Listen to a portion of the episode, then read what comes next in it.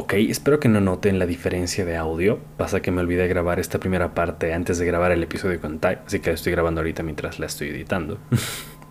en fin, bienvenidos sean ustedes al episodio número 3 de Critics and Chill, su podcast de críticas constructivas slash destructivas sobre todo tipo de contenido audiovisual. Hoy vamos a ver una de las mejores series de la historia, la que les había comentado en el episodio pasado que es mi serie favorita, Breaking Bad. Eh, Vamos a empezar con curiosidades de la serie, algunas que me han parecido interesantes. Y bueno, luego de la serie y empezamos, perdón, luego de las curiosidades de la serie y empezamos con los spoilers. Esto no va a tener ningún tipo de spoiler, en fin. Jesse Pinkman iba a morir en la primera temporada, pero gracias a que hubo una huelga de escritores en el 2007, cuando estaban en el rodaje, eh, se tuvo que paralizar y Breaking Bad por eso la primera temporada quedó solamente con 7 capítulos. Y bueno, mientras se solucionaban todos esos pedos, eh, el director, que era Vince Gilligan de la serie, pues vio el potencial de, de Jesse y lo dejaron en la serie. Un dato que me pareció súper, súper interesante de la serie es que solamente se les permitía a los actores el 1% de improvisación, no podían improvisar más. Pero una de las cosas más icónicas de la serie que sí fue improvisada fue el sombrero de Heisenberg. Eh, si es que no han visto la serie, ya van a ver quién es Heisenberg y por qué es tan importante su sombrero. Es algo muy característico de él. De hecho, la mayoría de las personas que tienen tatuajes sobre Heisenberg suelen ser sus gafas y su sombrero. Y pues bueno, en el set tenían... Eran muchas locaciones a, la luz del sol. Y bueno, el, actor de Heisenberg, Brian Cranston, eh, pues se llevaba este sombrero para, para taparse su cabecita pelona. Y pues Vince Gilligan lo dejó porque vio que el, que el sombrero le daba un aspecto interesante y terminó siendo algo muy muy icónico de la serie. Otra curiosidad que me pareció muy interesante es que, bueno, no sé si ustedes han visto las películas de Avengers, si es que han visto por lo menos la primera de Iron Man, van a entender a qué me refiero. Y es que Samuel L. Jackson actúa de Nick Fury, que es el director de Shield, y pidió que bueno, pidió hacer un cameo. Un cameo es una pequeña aparición en la serie que no tiene, puede que no tenga mucha relación con la, con la historia, o sea, es independiente a la trama, simplemente es un, es un guiño divertido, algo interesante para ver. Y Samuel L. Jackson, el actor que interpreta a Nick Fury, pidió aparecer en Breaking Bad, eh, en una escena en la que él entraba a comprar algo a los pollos hermanos, pero eh, la producción decidió, decidió rechazar la oferta. Hubiera sido una escena súper interesante, pero Ahí pueden ver, nadie rechaza a Nick Fury, solamente Breaking Bad. y, las, y la última curiosidad, que bueno, en realidad son dos, pero van de la mano, es que existe una relación súper, súper interesante entre la tabla periódica y los capítulos de Breaking Bad. la serie tiene un total de 62 capítulos y el número 62 es el samario en la tabla periódica. El samario es un elemento que es mayormente conocido por utilizarse en las radioterapias contra el cáncer, que es la enfermedad que Walter sufre en la serie. Esto no es ningún spoiler, esto se dice en el primer episodio, así que no me miren así. y la segunda curiosidad relacionada a, la, a los elementos químicos es que el último episodio de la serie se llama Felina, pero no, no porque sea relacionado a un felino, sino felina. Fe es el elemento químico del hierro que se encuentra en la sangre el Li es por el litio que se encuentra en la fabricación de metanfetaminas reales. Y el Na es el sodio que se encuentra en las lágrimas. Entonces ya se imaginarán la emoción y todo lo fuerte que es el último episodio para llamarse Felina, que representa sangre, metanfetamina y lágrimas. Se los dejo ahí. Si no han visto la serie, pónganle pausa a esto, vayan a verla. No es muy larga, eh, tiene 62 episodios, como les decía. 62 episodios no es tanto para una serie, sí es una serie que, que se toma su tiempo, pero les aseguro que vale cada minuto, cada episodio es impresionante. Vamos a hablar de un episodio en específico, ya a la mitad del podcast, que es uno, el único episodio que podría decir que a mucha gente no le gusta, luego todos son una joya. En fin, los dejo con el inicio del podcast. Señor Ty Barberi, bienvenido a Critics and Chill. Querido o caballero Pablo Villarroel, es un placer estar aquí contigo, hermano mío un gusto, un gusto tenerte aquí, tener a un, a un amante del cine, igual que, igual que yo, aunque hoy vamos a hablar de una serie. Pero es, o sea, cada capítulo es como una película, ¿sabes? Realmente te deja No, espera, no voy a decir nada, voy a dejar que lo presentes todo, pero de por sí ya estoy emocionado. Perfecto. Como sabrán, les había adelantado ya en el episodio anterior que hoy vamos a hablar de una de mis series favoritas, la que perfectamente podría ser mi serie favorita de todos los tiempos y una de las pocas que tiene calificación perfecta en IMDb, Breaking Bad. Para los que no hayan visto la serie, eh, van a ver spoilers. Vamos a ir hablando primero de los personajes y luego vamos a tratar de abarcar temporada por temporada. Lo que nos acordemos, ahorita yo la traigo bastante fresca hasta la mitad. Eh, estoy terminando la segunda, casi tercera temporada.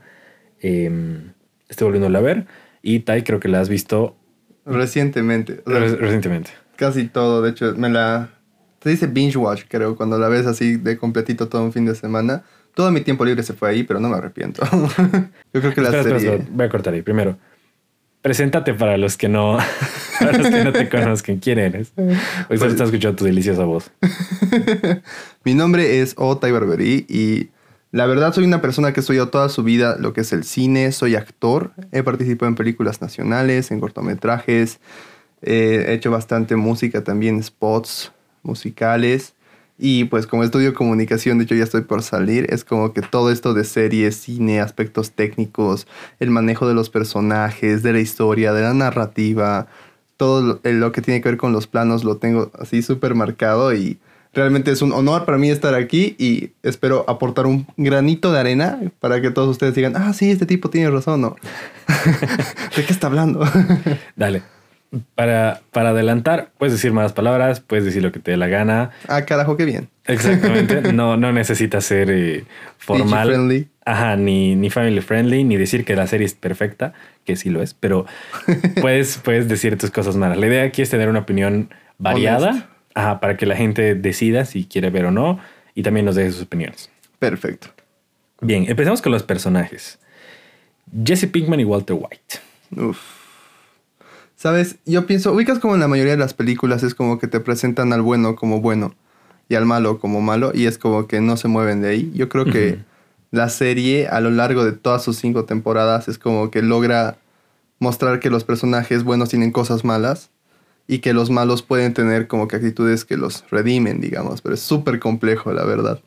No sé, ¿qué opinas tú de Walter White, sabes? Porque de por sí es un personaje increíble creado eh, y e, interpretado por Brian Cranston, que pues yo lo veo y literalmente creo que es de esos papeles en los que el actor ya no puede salir. casi tú lo ves en la, en la calle y dices, ah, es, Heisenberg. Exactamente, es, Walter White, ¿no? Mira, para mí Walter creo que representa el, la perfecta sensación de sentir que estás estancado en tu vida. Mm. La serie empieza con el cumpleaños número 50 de Walt uno de los, bueno, em, si no me equivoco, empieza la, la, temporada final, la temporada 5, que para mí es una obra maestra, con el cumpleaños número 52. Y en dos años te muestra su largo descenso a la locura, ¿no? Que, bueno, Breaking Bad, eh, la traducción literal sería como rompiéndose, yéndose a la mierda, no sé. Teóricamente Breaking Bad es rompiendo lo malo, pero sí, o sea, traducción es como que yéndose al carajo. Exactamente, rompiéndose mal, yéndose mal a la verga. Entonces, creo que eso es lo, lo, más, lo más rescatable. Te muestran un personaje, y de hecho lo nombran al personaje de diferentes formas en, en, varias partes de la serie, ¿no? Al principio es Walter, luego es Walt, luego es Mr. White, luego ya es Heisenberg, y cuando termina de ser Heisenberg, ya para el final de la serie es Mr. Lambert. Exacto. Que termina volviendo a ser Heisenberg, ¿no? En sus últimos momentos de vida. Em, Jesse, por el otro lado, me parece.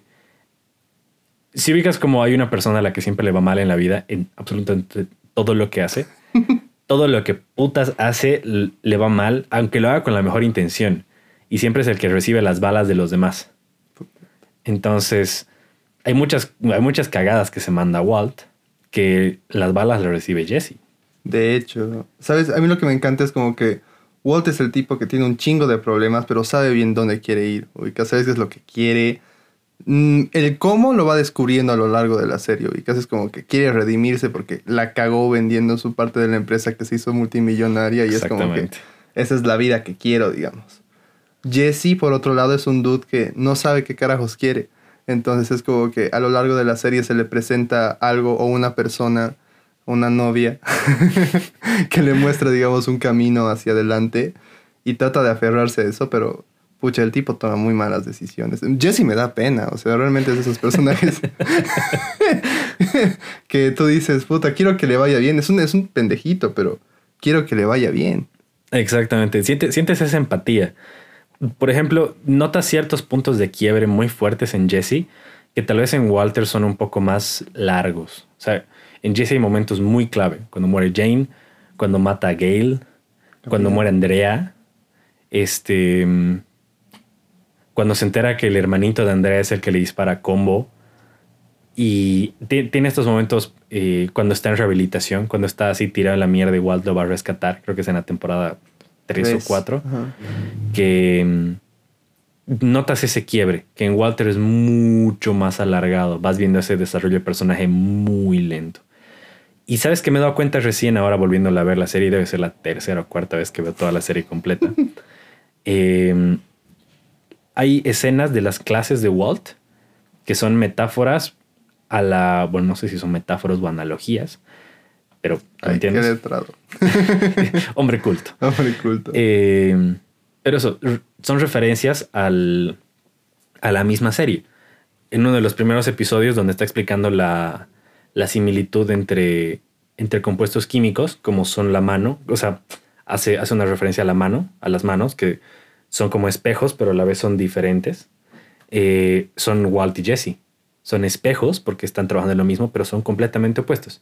Jesse no tiene familia, bueno, una familia que lo odia. Eh, Walt no tiene una familia que se preocupa por él y todas las mentiras que dice son por su familia. Jesse lo hace por él. Exacto. Porque no tiene a nadie al. No tiene nadie quien cuidar hasta que conoce a Andrea en, la última temporada. ¿Sabes qué me llama mucho la atención? Ubicas. Voy a tratar de meterme con un poco con la película del camino, que igual es, o sea, si han visto Breaking Bad, probablemente hayan visto el camino. Y si no lo han hecho, vayan y vean esa película. Exacto, exactamente. Buenas recomendaciones. Ubicas como en la serie al principio te tratan de mostrar cómo Walt hace todo por su familia y cómo esta familia se preocupa por él, justamente. Y Jesse es, como lo dices, todo lo opuesto, solo él y él y él. Y al final, incluso en la película de, del camino, es como que, pues, al final de todo, en la temporada de Breaking Bad, en la quinta, es como que Walt se queda sin nadie. Y quien realmente tiene como que personas que lo buscan o tratan de ayudar, como Skinny Pete y demás amigos, ese es Jesse. Entonces es como que ese paralelismo que hacen, el camino, si bien es como que van en la misma dirección, toman como que senderos opuestos hacia la realización y es asombroso. O sea, no sé, no, no puedo decir ahora mismo quién fue el creador de la serie, pero hermano. Vince Gilligan. Vince Gilligan. Eres un puto genio. sí, totalmente. Ok, ya hemos hablado de los personajes principales. ¿Cuál es tu personaje favorito de la serie? ¿Y por qué? Hank. Hank. Sí, o sea, es el es el tipo policía bueno, pero que tiene su actitud de varas, ubicas. Y es el típico policía de que tú tratas de hacer todo lo que es correcto más allá de que pueda dañar a la gente alrededor tuyo. Es como que el macho alfa, que es el modelo paterno muchas veces de Walt Jr., por ejemplo. Sí, sí, exactamente, exactamente. Pero igual tiene un punto, o sea, tiene puntos de quiebre muy jodidos. Sí. Cuando lo mandan al paso y él muestra a sus compañeros que está súper feliz, pero se sube al elevador y le da una crisis de ansiedad muy cabrona, porque realmente no quiere estar ahí, solamente lo hace por aparentar que es el badass, ¿no Exacto. No, y sobre todo cuando tiene que enfrentarse a... Lo que más quiere el, tipo es como que la acción, saber que está ahí.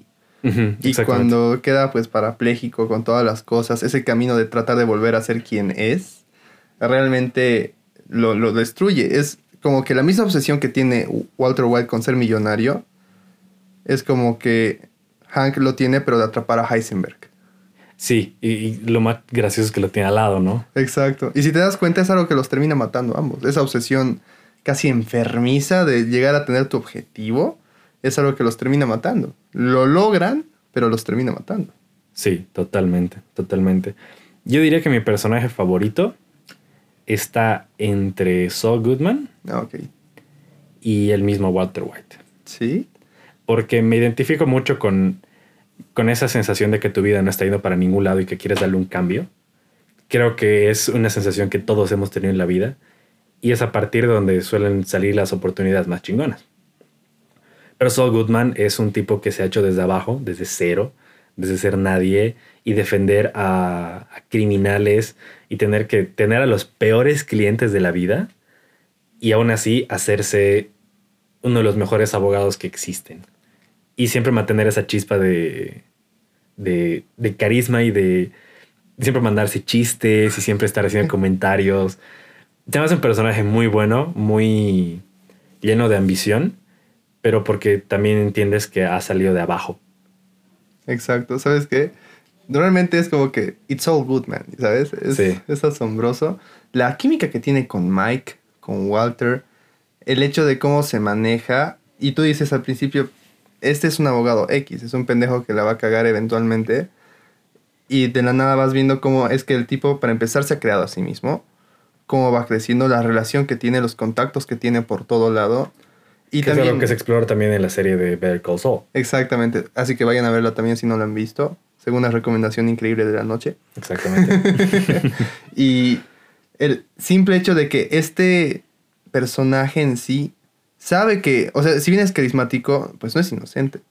Exactamente. Y, y sabe cuando hay que hacer cosas sucias o cuando hay que...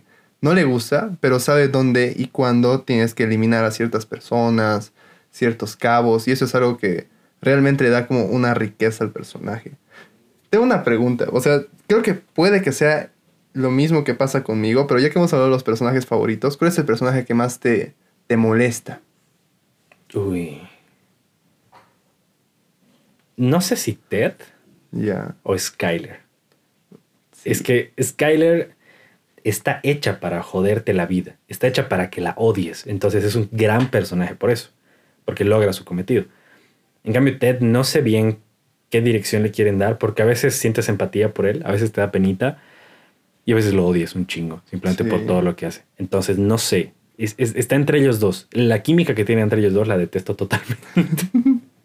Pero sí, o sea, Ted es un, es un güey que entiendo, su empresa, o sea, la empresa que maneja hereda de su papá, la quiere sacar adelante, tuvo un par de años malos y empieza a hacer fraude desde contabilidad y le pide a Skyler que lo ayude, pero no es una persona que lo haga por, por, eh, por una convicción propia. Lo hace porque siempre lo ha hecho así, o sea, porque está acostumbrado a hacer fraude y es su salida fácil. Incluso cuando Skyler le da el dinero para que él pague su deuda, se la tira. O sea, el cabrón no tiene, no tiene convicción y no tiene objetivos. Entonces lo odio demasiado por eso. Porque ves a Walter, o sea, por el otro lado ves a Walter luchando y rompiéndose la madre por juntar el dinero necesario para su familia. Y recién, cuando tiene el dinero para su familia, se empieza a dar gustos él. Exacto. O sea, es un viaje de dos o tres temporadas hasta que tiene el dinero y recién empieza a darse gustos y recién empieza a disfrutar de ese imperio que él está creando. Pero Ted no, Ted desde el inicio vela por él mismo y por tener las cosas que él quiere. Y cuando le dan una salida para que esté tranquilo y no joda más, la caga y tira su plata y termina quedándose eh, vegetal por, Sí. por culpa de, o sea, por culpa de él mismo. Entonces o- lo odio mucho por eso, porque siento que pudo haber hecho mucho más. Exacto, yo tengo ese problema igual con las con las oportunidades que, que muchos personajes van al chingadazo. No voy a mentirles, yo soy un hater de Skeller. Me emputa, así, sencillo. Es como que no hay, no hay escena en la que vea en la que no le estoy gritando a la pantalla como si me escuchara, así como en el fútbol, de pinche loca, cómo se te ocurre esto y cómo vas a hacer aquello. He, he tratado, ¿sabes?, de ponerme en su lugar. Como que, de, o sea, no mames, si mi esposo tiene cáncer, bueno, en mi caso esposa, ¿no? de tu esposo. Si mi esposa tiene cáncer y empieza a hacer un montón de cosas de las cuales pues yo no estoy ni enterado y un montón de cosas, probablemente reaccione igual, pero no, ni no reaccionaría igual, pero sí la tomaría como que me dio a la mala. Entonces, como que eso un poco la redime. A mí el personaje que me choca es Todd, ¿ubicas? Todo. Porque ese dude es... Exacto, es como que tú lo ves y al principio como que sientes medio entre penita porque el tipo está aprendiendo todo y es súper sumiso. Sí, es papito. No es papito. Y luego te das cuenta de que, o sea, su personalidad, su personalidad puede que sea papito, pero motivaciones y todo, es un pinche sádico. O sea, está loquito. Es como el, el, el güey del curso que no habla con nadie, pero que empieza a cazar ranas por diversión, ubicas. Sí, totalmente. Y no sé, ese es un personaje que me enerva porque es como que entiendo de dónde viene, ubicas. Es como que alguien que ha sido criado por su familia, neonazis, digamos pero que deliberadamente decide seguir así. ¿ubicas? Sí, y no le importa. Y no le importa. Igual como en el camino, por ejemplo, como simplemente, ah, sí, maté a esta persona porque estaba ahí. Exactamente, ¿por qué la mataste? Porque sí, encontró una cosa que no debía ver y ni siquiera la entendía, pero pues por si acaso. Exacto. Y, y me odio cómo trata a Jesse como la mierda. Sí. Realmente no tiene nada de humanidad, güey. O sea, sí es un personaje complejo, porque te muestra también que realmente está, está, está tocadito de la cabeza. Y es, es un giro interesante para el personaje. Pero el hecho de que le falte humanidad también hace que no empatices con él y te da igual si está o no está. O sea, simplemente sirve como el antagonista de Jesse. En la última temporada y en la película del camino, solo sirve de antagonista para Jesse, solo sirve para torturarlo. Podría haber sido cualquier personaje X, pero tuvo que ser todo. Es que sí, la verdad es que sí. Hermano, ¿sabes que voy a reflexionar tanto después del podcast? esa es la idea, esa es la idea. Ahora, ¿cuándo crees tú que se da la transformación de Walter White a Heisenberg? Como habíamos dicho, es, un, camino largo. Pero, ¿cuál crees tú que es el punto en el que tú has dicho, ok, estoy viendo a otra persona? Este cuate ha cambiado totalmente.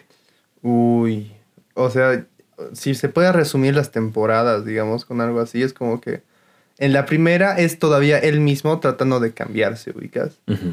Es como que trata de, de, batallar. Y al final de la primera temporada es como que te muestra algunas cositas de que está cambiando, ubicas. Claro. En la segunda, ese, esa metamorfosis como que se retrasa un poco porque ahí lo descubre su familia, por decir Skyler, digamos, o bueno, se entera un poco más y ya todo se va al carajo. Es como que esa parte miedosa de Walter como que regresa un poco. ¿No es en la tercera que lo descubren? No, e-, es en la segunda, en la que ya, ya como que todos están un poco más enterados. O sea, no que lo descubren todos, sino que ya Skyler es como que está enterada. Ok, sí, ya, ya le, huele algo. Exacto, y es como que alguien lo está juzgando por lo que hace, ubicas. Entonces es como que esa mentalidad de, ah, la mierda, alguien me está juzgando, ya, ya no voy a hacer esto, digamos. Ahí es como que choca un poco. Yo creo que es en la tercera, entre la segunda y la tercera, cuando ahí se nota de que lo que está haciendo realmente es un peligro, ubicas. Porque ahí se le presentan varias oportunidades entre dejarlo todo y seguir siendo Walter White o meterle huevos y convertirse en una persona nueva, ¿sabes? En una versión mejor de sí mismo, como él dice, o que se merece, y ser Heisenberg total. Entonces yo creo que cuando, es como lo que dicen, ¿no? Cuando hay mucha presión, la presión hace diamantes o carbón. Y ahí es cuando oh cuando el tipo tiene que decidir entre cuál ser y puede que él diga, pucha, yo siendo Heisenberg voy a ser un diamante, pero termina siendo carbón. Uh, me gusta, me gusta eso. Creo yo que, te digo, el punto en el que he sentido y he dicho que esto ya es otro pedo, es cuando le pierde el miedo a Skyler. También. Porque ahorita que estoy volviendo a ver la, la primera parte de la tercera temporada y el final de la segunda, te das cuenta cómo le tiene miedo a Skyler. O sea, realmente el cuate mata a Tuco, puede lidiar con todo el pedo del narcotráfico, lidia con Gustavo Fring, lidia con Mike, lidia con Sol, lidia con Jesse, lidia con los drogadictos más drogadictos de la ciudad. Con Campana Salamanca. Ajá, con, el, con Héctor Salamanca, lidia con todo, pero no puede con Skyler. No puede con su silencio. Exacto. Si Skyler se le, se le revela un poquito, igual se vuelve sumiso. O sea, deja de ser Heisenberg y vuelve a ser Walt. El momento en el que creo que termina de convertirse en Heisenberg es cuando le pierde el miedo. La famosa escena del I am the danger. Exacto. Cuando sale del baño y le dice, ¿tú crees que realmente eso soy yo? Ese es el momento en el que le pierde miedo porque puedes ver en la mirada de Skyler como ella misma entiende que ya no es, ya no es Walter, ya es otra persona. Y ahí es donde dice el clic y dije, ok, este güey ya no le, si ya no le tiene miedo a Skyler, ya no le tiene miedo a... ¿Sabes qué? Exacto. Y hay, hay, hay una escena, la, la, la, mítica, que trataron de hacer igual en la versión colombiana que salió horrible, así como el asco colombianos, no hagan eso, no, no la caigan. Para darles contexto, eh, existe un remake de Breaking Bad que se llama Metástasis, eh, que es colombiano y... No está bien. No, es, es el 99.9% del guion así tal cual, traducido a colombiano, más malas actuaciones. Exacto. y personajes que no. O sea, es que estás viendo una representación chafa. o sea, chafa chaca. Es como que hubieran dicho, ah, pucha, ¿dónde hay otro país que en, lo que la droga reina? Ah, Colombia. Y, Exacto. Sin ser racista. Y, no, y, y, si pueden buscar en YouTube, hay algunos clips donde hacen comparaciones entre las escenas, el timing es perfecto, se sincroniza tal cual. O sea, realmente han tenido la película aquí al lado y la han copiado. Pero el problema fue no copiarla bien. Exacto. es como cuando haces la, copias la tarea de tu amigo y realmente a ti te va el carajo y a tu amigo bien, pero porque tú las copió mal, porque tú eres idiota. Exacto. Entonces eso, eso pasa con metástasis. ¿Sabes qué? Esa... Pero ah, te ibas a, lo de la escena. Ajá, lo ubicas la típica de... Para mí esa escena en la que están ya haciendo como que el contrato con la nueva gente en el, en el territorio grande, cuando están Jesse y, y, Mike en el desierto, y baja Walter y le dice, say my name, ubicas. Sí. Ahí es cuando ya reafirma de que no existe nada de Walter en ello, ubicas. Es como que... Claro, es como tú dime quién soy. Exacto. Y ya es completamente Heisenberg. Exacto, ahí es completamente Heisenberg. Entonces yo creo que esa es la culminación, el auge máximo de Heisenberg. ¿Cuál es el momento que más te ha aburrido de la serie? Ay, hermano. O los momentos. Lo, que más te venga a la mente ahorita. Hay mucho relleno. Hay muchas, o sea, hay muchas escenas que las entiendo porque te tratan de dar contexto de la vida personal de los personajes. Por ejemplo, como Hank lidia con su esposa, sobre todo porque no tienen hijos, digamos, balas de salva. O porque, o Jesse con sus propios pedos emocionales, el mismo Walter, pero hay muchos capítulos, por ejemplo ese de la pinche mosca. Puta que todo el mundo del episodio de la mosca. Te es que ¿qué has avanzado con la trama? Y nada, es como que hasta ese punto la serie tenía por lo menos un porqué de cada capítulo. No importa si te gustaba más o menos, tenía un trasfondo. En la mosca es como que, ah, mierda, hay una mosca.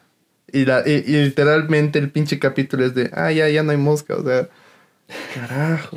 Creo que el episodio de la mosca para mí representa la perfección de, de Heisenberg. O sea, cuando realmente empieza a ser tan perfeccionista que tiene todo bajo control. O sea, en ese episodio sale todo bien. Todo está bajo control. Por eso es que tampoco al, no hay ningún giro argumental. argumental. Exacto. Todo se queda estático y por eso no avanza la historia, pero es porque te muestran que todo está perfecto y una puta mosca le jode la vida todo el episodio, porque es así de perfeccionista.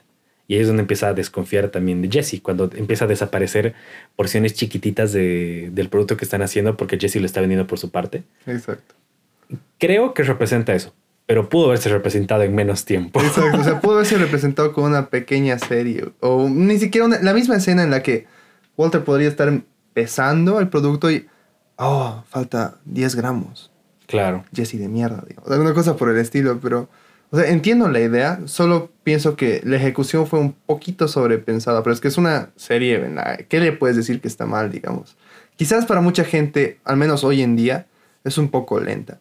No sé si les ha pasado eso a ustedes o a ti, pero es como que tú dices, ah, tienes que ver esta serie, está increíble. Y te preguntan, ah, claro, ¿cuántas temporadas tiene? Cinco.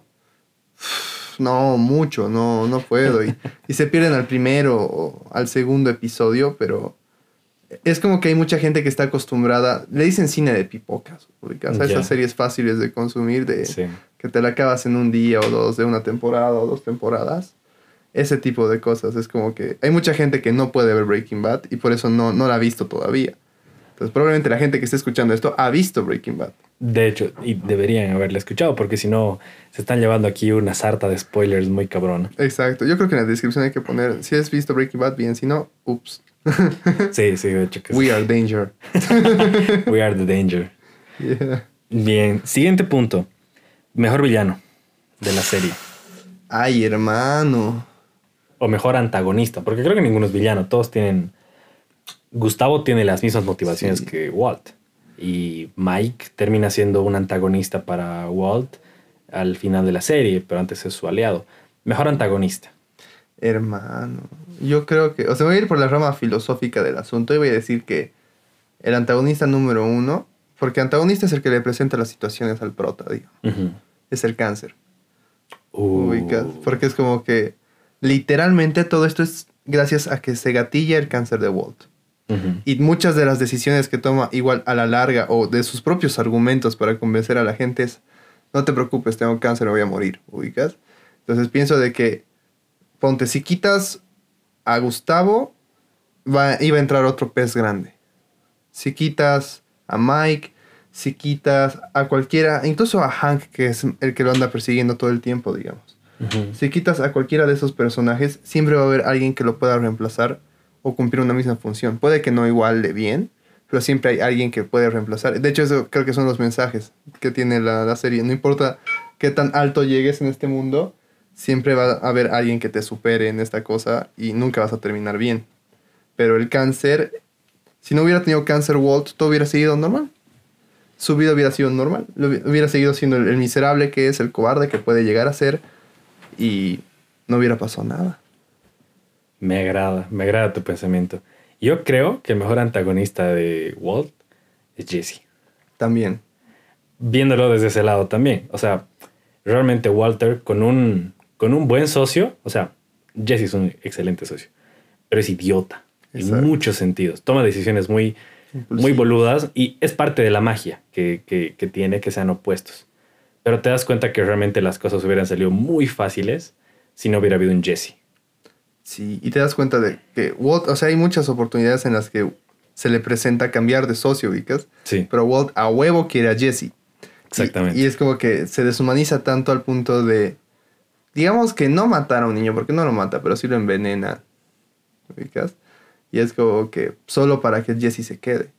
Exactamente, exactamente. Y es, y es el antagonista perfecto porque te das cuenta que Walt tiene todo para hacerlo solo.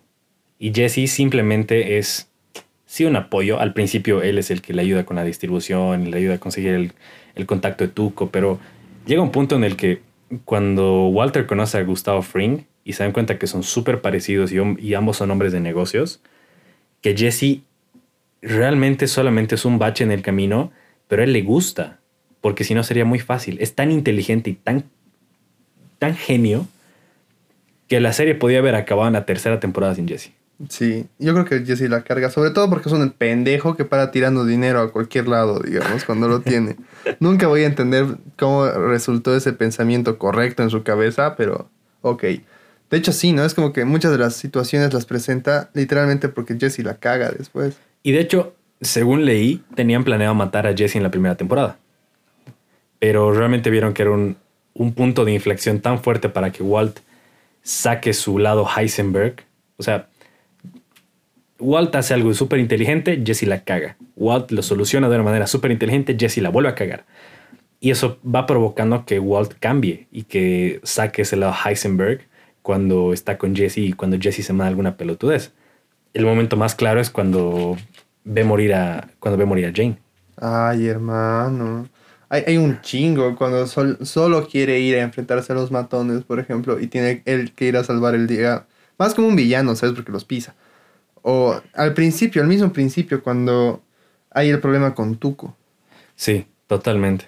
Y es como que Porque va y, y hace mierda todo con la... mm, con esa su falsa metanfetamina que hace explotar. Ajá, y todo porque a Jesse lo madren. Exacto. O sea, porque va y Tuco les dijo que les iba a pagar y no sé qué, pero solamente porque lo madrean a Jesse, por la falta de respeto a lo que, a lo que él dice. O sea, solo él puede madrear a Jesse porque lo madrean en algún punto también. Solo él lo puede hacer.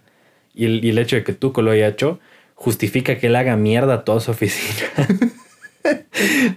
para imponer respeto. Y ese es su lado Heisenberg. Un, un Walter White no lo haría. Un Walter White se deja pisotear con todo el mundo. Exacto. De hecho, algo que me llama mucho la atención es como al principio es como que White, o sea, Walter es como que el, no sé si decir inocente, pero no tiene idea de lo que está haciendo. Y Jesse es como el que le dice, tienes que, por ejemplo, cuando capturan al, no me acuerdo cómo se llama, hace tiempo que no vi la primera temporada, al primer matón y lo tienen que matar, por ejemplo, en la casa. Ah, Crazy Eight. Creo que es Crazy Eight, sí. Sí, Al- Crazy Eight. al que quiere matarlo con un pedazo de plato, que esa escena es asombrosa igual y me Sí. encanta. Y es como que Jesse se lava las manos y dice, tú hazlo, así súper normal, como si fuera malote, como si hubiera hecho eso antes, digamos. A pesar de que él tenía que meter el cuerpo en ácido y la caga y jode todo, Exacto. aún así Walter tiene que matar a Crazy Eight. Exacto. Y es como que a lo largo de la serie es como que mientras Walt, digamos, va volviéndose más... mm, No, no máquina, ¿no? Pero va perdiendo su humanidad. Jesse como que la trata de recuperar de alguna manera. Y casi es como que se da cuenta de que puede salir de ahí. Obviamente no toma las decisiones correctas, pero como que trata. Él tiene sus límites, como de no vamos a matar niños. no vamos a hacer esto. Yo no soy así. Y Walter es como que de, sí, sí eres así. Se lo trata como su perra, básicamente. Sí, básicamente. Mejor momento de la serie. Ah, uy, hay varios. Top 3. Top 3. En tercer lugar creo que está la muerte de Gustavo. Y más que todo, el, el discurso posterior, ubicas el, la llamada a Scarlett y decirle, yo gané. Sí. Ese es como que el, el- el tercer lugar. El segundo, más que todo por la tensión que se crea, el hecho de que cuando está con Jesse en la casa de Tuco y creen que el, el Héctor Salamanca pues es un viejito X, ubicas, que no sabe nada. Y con sus campanas de ting, ting, ting. Esa partecita es como que te dejan, no mames, qué chingados estoy haciendo aquí, ubicas. Pero yo creo que la parte, o sea, mi escena favorita de toda la santa serie, a menos la que sé que voy a recordar de aquí a, a cuando Tai sea viejito, es cuando te muestran el punto más bajo de Jesse cuando matan a Andrea. Uy. Esa escena es fuerte. Es como que, ¿qué tiene que perder él como él? Nada. Pero otras personas sí. Y la única persona que le costó un chingo además tener. Exactamente. O sea, yo creo que esa es la, la escena que define la serie, como que de... Las consecuencias puede que no te las lleves tú, sino la gente a la que amas. Y eso es heavy. Uy. ¿De ti? Top 3. el tercero, cuando... Ah, es que son varios, carajo. ok, vamos a irlo así como, como se me venga a la mente. El tercer momento es el, el episodio final. El episodio final final cuando Walter sabe que va a morir y deja una mancha de sangre en uno de los, eh, en uno de los aparatos del laboratorio y muere con una sonrisa Mm, con la canción de Baby Blue sonando al final, para mí es uno de los mejores momentos porque representa el lo que él mismo dice, ya no lo hacía por necesidad, lo hacía porque era bueno y porque me gustaba. Y muere en el lugar en el que más feliz fue. No con su familia, no con Jesse, no con, no con su dinero. Muere en el laboratorio. Segundo momento, eh, la muerte de Jane. Sí, es que ese también es muy heavy. O sea, pobre Jesse, güey. Yo haría una campaña de salven a Jesse, ¿sabes? Real- Rehabilita un Pinkman. ¿no? Algo por el estilo, porque pobre tipo. Y creo que ese momento va empatado con. Ay, güey, es que he llorado tanto en esa escena. Cuando Jesse está en su nueva casa, solo, y solamente le marca al celular de, de Jane para escuchar su voz, Ay, hermano. y se corta y dice: Este número acaba de desaparecer. Y es la última vez que escucha su voz y él no sabe porque todo el tiempo le está llamando y se da cuenta que está solo. Creo que esos serían, ese- esos dos estarían empatados en mi, en mi top 2. Y mi top 1 es la risa en el, en el cuarto de donde está el calefón.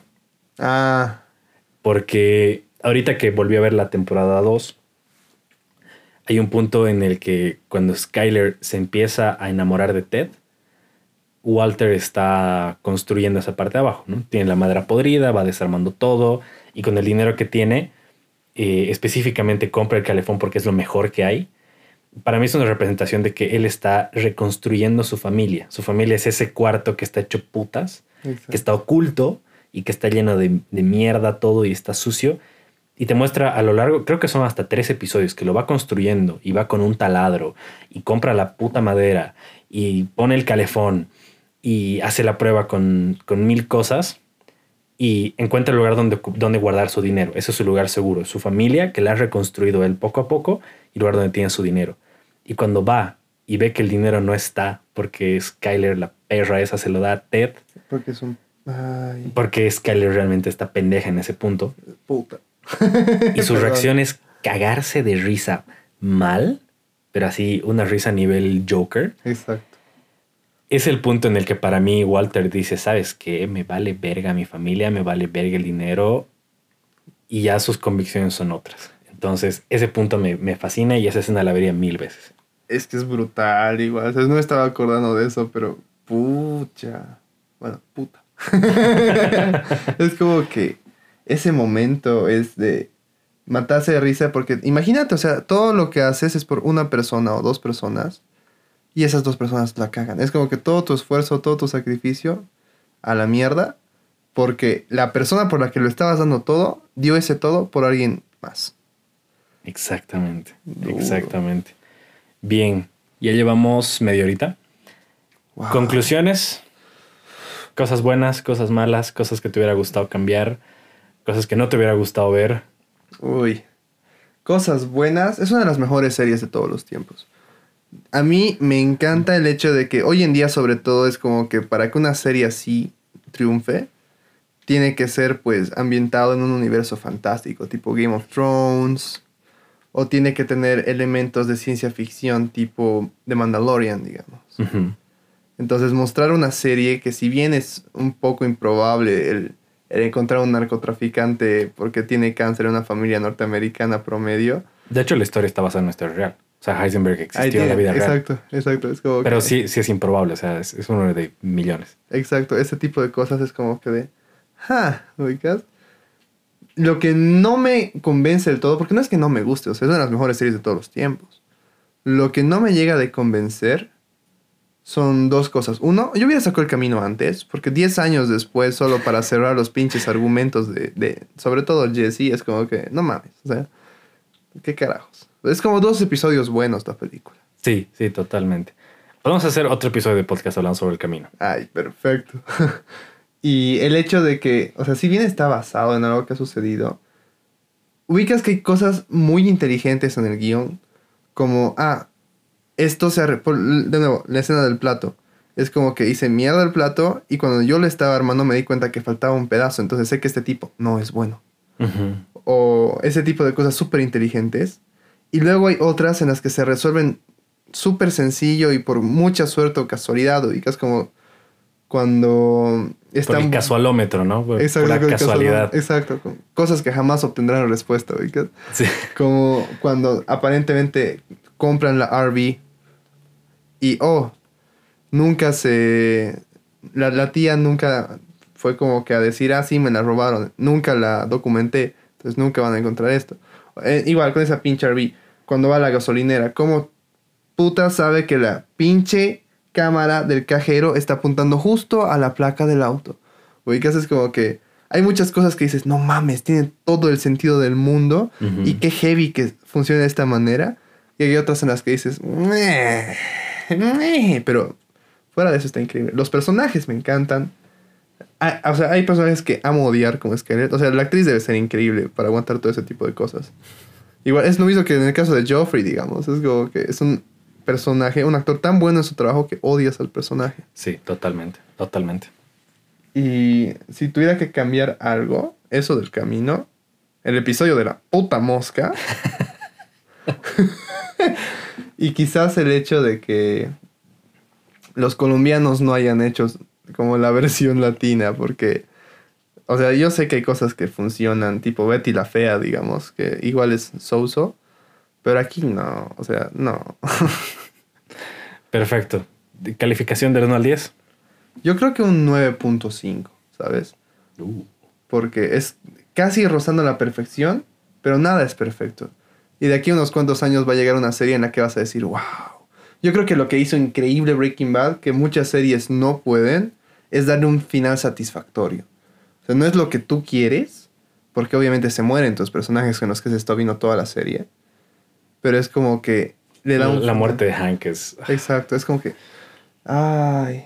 Y ahí, ahí te das cuenta, ese, por ese breve momento en el que muere Hank, por ejemplo, es la última vez en la que Heisenberg es otra vez Walter, ubicas, es como que de... Sí, sí, tienes toda la razón. Ahí en el auto, incapaz, sin poder hacer nada, solo gritando, tratando de que se le tire bola, dando todo, solo por esas personas a las que al principio pues amaba mucho, y dándose cuenta de que no resulta.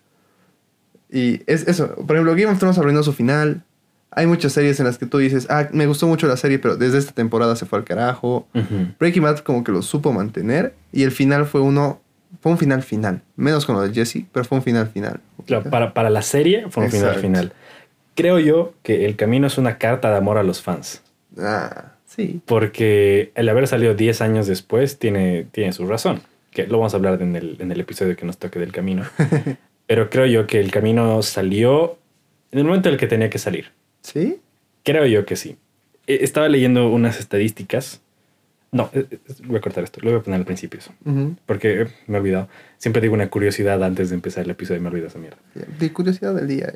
Pero la, la curiosidad es que, eso te lo digo a ti nomás, que el 90% de las personas que se crearon la- una cuenta de Netflix, cuando empezó Netflix, fue para ver Breaking Bad. Y luego recién derivaron a todas las demás series. Por eso es de las únicas series que se ha quedado completa en Netflix. Hermano. Es que es la serie, ¿sabes? Tú, o sea, vas a HBO, ves X o Z cosa para ver Game of Thrones, digamos. Hay una serie tipo documental, Chernobyl, creo, esa Ujú. igual es buenísima.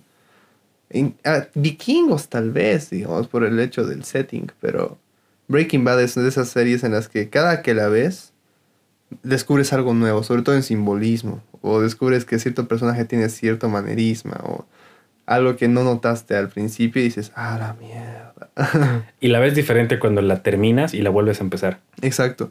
Es como que a pesar de que ya sabes qué va a suceder, igual sigues invertido. Yo, por ejemplo, no hay un solo capítulo en el que aparezca Skyler en el que no esté puteando. Literal, no importa. Yo sé qué va a ser, sé qué va a pasar y sigo puteando, ¿sabes? Es como que, como en las telenovelas, sabes que la chica pobre se va a embarazar y va a terminar con el narcotraficante, pero igual puteas. Exactamente. Yo le daría un 9.8. ¿Sí? Sí. Rozando la perfección. rozando la perfección también, porque nada es perfecto. Y ese punto 2 se irían en algunos episodios que La mosca. No, no, mentira, a ti te gusta. no me, no me gusta, pero le creo que tiene su significado. Hay momentos en los que las, las intenciones de los personajes se traicionan a sí mismos.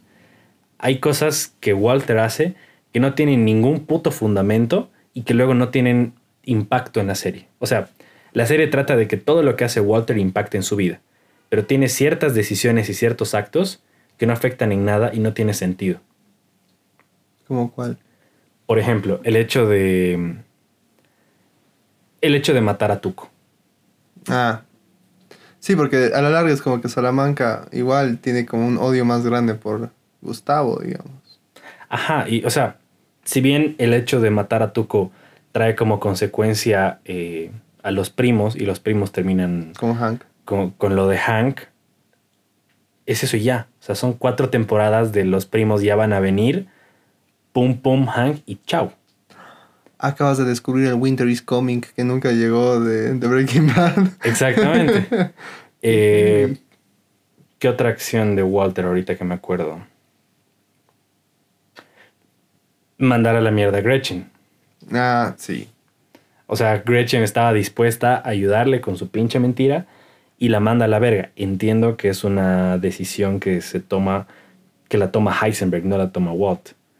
Pero no tiene repercusión. Exacto. O sea, al final hacen todo este drama de que eh, Elliot y Gretchen no saben que le están, entre comillas, pagando la terapia a Walt. Y Walt desmiente y todo el mundo le agradece. Y Gretchen todavía es tan pendeja como para no decir la verdad. Y le pregunta a él. Y Walter la manda a la mierda. Y aún así no pasa nada. Exacto. No pasa absolutamente nada. Y todavía al final, él va y, les, y los obliga a. Entiendo que ese es el desenlace de lo de Grey Matter, ¿no? De vender su parte y toda esa mierda. Para que les dé el dinero a sus hijos. Pero no tiene ninguna repercusión. O sea, en un mundo. En, en un mundo donde cada cosa que Walter hace repercute, mandar a la mierda a Gretchen podía haber acabado perfectamente la serie porque Gretchen decía, hey, ch, ch, yo no estoy pagando ni mierda, tu esposo está haciendo algo ilegal, ve tú. Exacto. ¿Sabes qué? Hay, hay algo igual que no, no mencioné, justamente porque no se me quedó. ¿Cómo se llama la esposa de Hank? Marie. Marie. Ese, es, por ejemplo, es un personaje que rompe las pelotas, pero entiendes el por qué y no sabes en qué acaba su arco. O sea, si lo piensas, ella es la que más sufre porque pierde a su esposo, pierde a su hermana, pierde a su cuñado, pierde la estabilidad en su familia. Ella creo que no trabajaba ahora que lo pienso. ¿O sí? No, sí era... ¿Qué se les dice? Los, los- como los analistas de los hospitales. Ah, ya.